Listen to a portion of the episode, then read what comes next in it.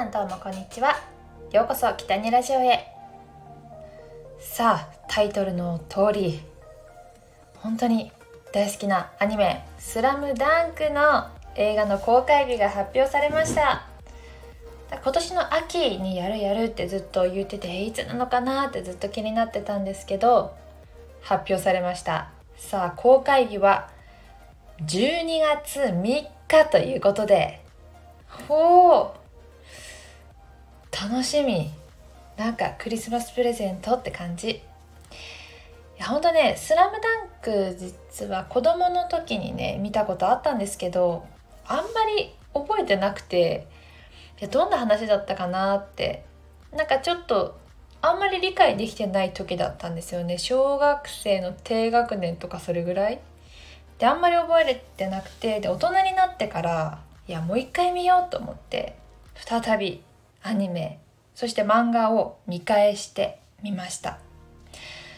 心に刺さりまくりました。いや何がいいって見た目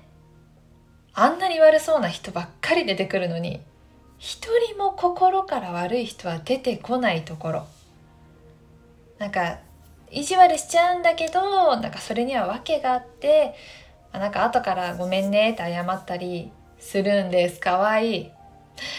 たくさんねあのキャラクター出てくるんですけどあの、まあ、必ず誰かと自分のこう自分自身が重なる部分があるっていうところが、まあ、心に突き刺さるところの一つだと思います。もう刺さりまくる。めちゃくちゃいい、えー、三井久志っていうキャラクターが出てくるんですけど彼はまあ、ぐれてしまっていたんですけど、悪かったけどやっぱりバスケットがしたくて離れていたバスケットに戻ってきます。やっぱり人間さ何かから、まあ、楽しようと思ってさ逃げてしまうことってあると思うんです、まあ、挫折とかね。いやそれでも立ち上がるミッチーこと三井久志に心動かされますね。えー、ちょっと私のお話になるんですけど、まあ、結構前2011年もうかれこれ10年以上前ですけども、えー、私ミス・インターナショナルという大会に出たことがあるんですね。自分の中では努力したつもりでしたがなんか力及ばずにね賞を取ることができなかったんですよ。まあ、もちろんその大会に出たことはとてもいい経験になったし得るものもあったんですけどやっぱりやっぱり一番になりたいって思っていたしいやもちろんもうなると思って出ていたので悔しかったし、はあ、私はなんてダメな人間なんだっていうもう諦めモードになってめちゃくちゃ悔しくて泣いたしもうなんでダメだったんだろうってなんかもうだいぶ引きずったのを覚えてます。のねレースクイーン大賞もそうです、まあ、レースクイーンをやっていた時に、まあ、人気投票みたいな感じであのあるんですけどその頑張ってもみんなに投票してってお願いしてもお願いしてももう全然トロフィーにも、えー、手が届かないしまあ、ノミネートされることもなく、まあ、自分の人生で、まあ、何も形に残る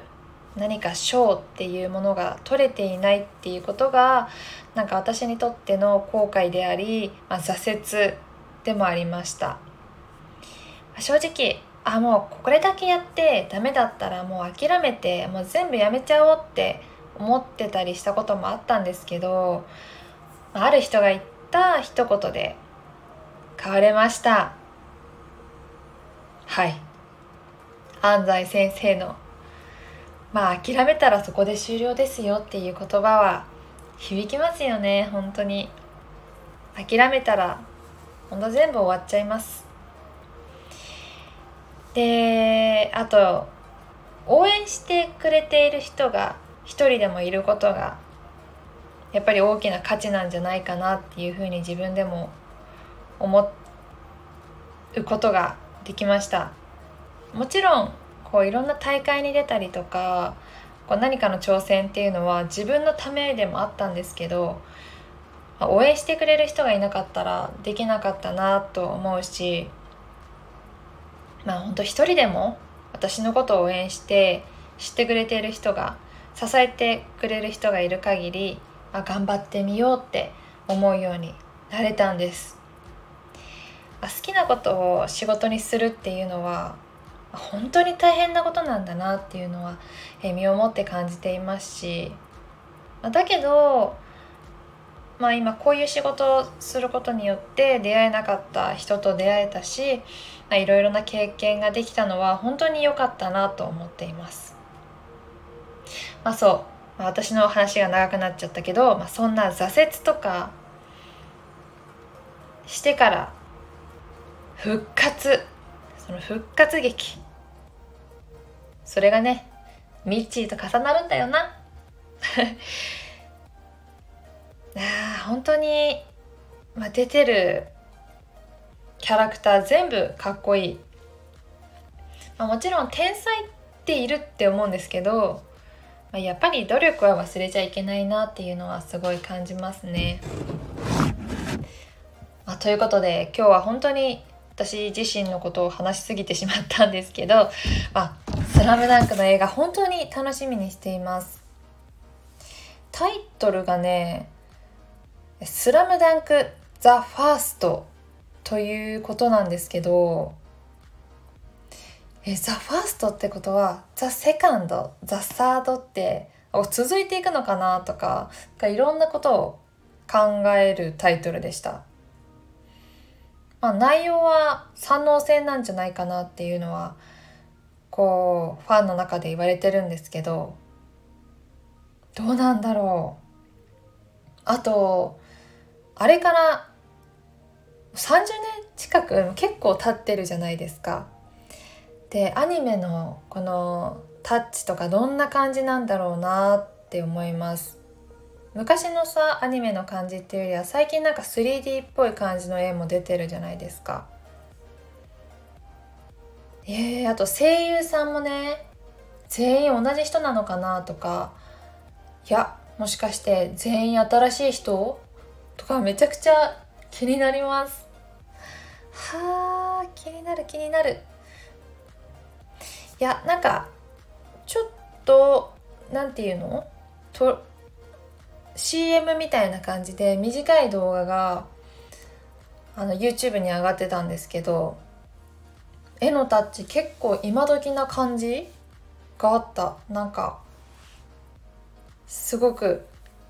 えすごいかっこよかったですちょっと見てほしいんですけど躍動感のある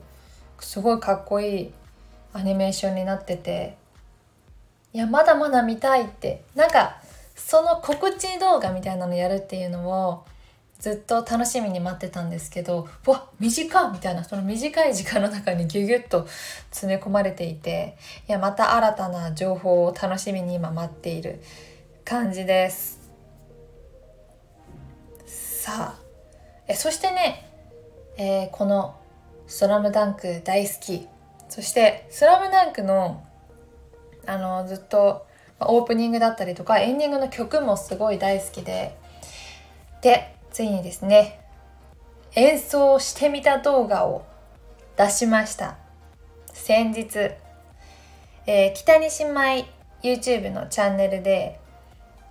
えー、動画アップしましたので、えー、皆さんに見ていただきたいです。え、今回は、えバンドをやっている、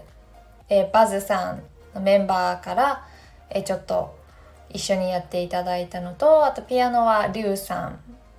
そしてとボーカルは私の妹とそあのバズさんのねボーカルさん。ボーカルの常とさん。いやありがたいです。まあ、バズさんとコラボするの2回目なんですけど皆さんほんと上手でパワフルでめちゃくちゃ楽しいです。ギターひかるさん。ベースミッチーさんボーカル常人さんとやっておりますので是非皆さん見てください。えっ、ー、とね、えー、何を演奏したかっていうと今回「君が好きだと叫びたい」を演奏させていただきました。あ私はドラムを担当しています。その映像さ妹のゆかがユニフォーム買って気合入れてきて歌ってるんですよ。で私はアニメに出てくるあやこさんっていうキャラのヘアの真似をして一応ドラム叩いてたんですけど気づいてくれた方ってどれぐらいいるんだろうと思って結構さりげなさすぎてあなんか気づいてくれてる人なんかファンの人は気づいてくれてるかなとかそのスラムダンクファンの人はこのキャラの真似してるのねって。なんかあまり気づいて細かすぎるモノマネみたいな感じになっちゃったと思って。まあ今回動画の編集も担当させていただいたので編集めっちゃ頑張りました。結構みんなの動画それぞれ撮ったものを組み合わせるの結構難しかったんですけどまあ頑張ったので是非見ていただきたいというところでございます。はい、ということで今日は「スラムダンクの映画楽しみっていうお話とあと「君が好きだと叫びたい演奏してみた動画出してるので是非ご覧くださいというお話でした。では今日もお話聞いていただきありがとうございました。また次回の放送でお会いしましょう。北にゆりでした。またね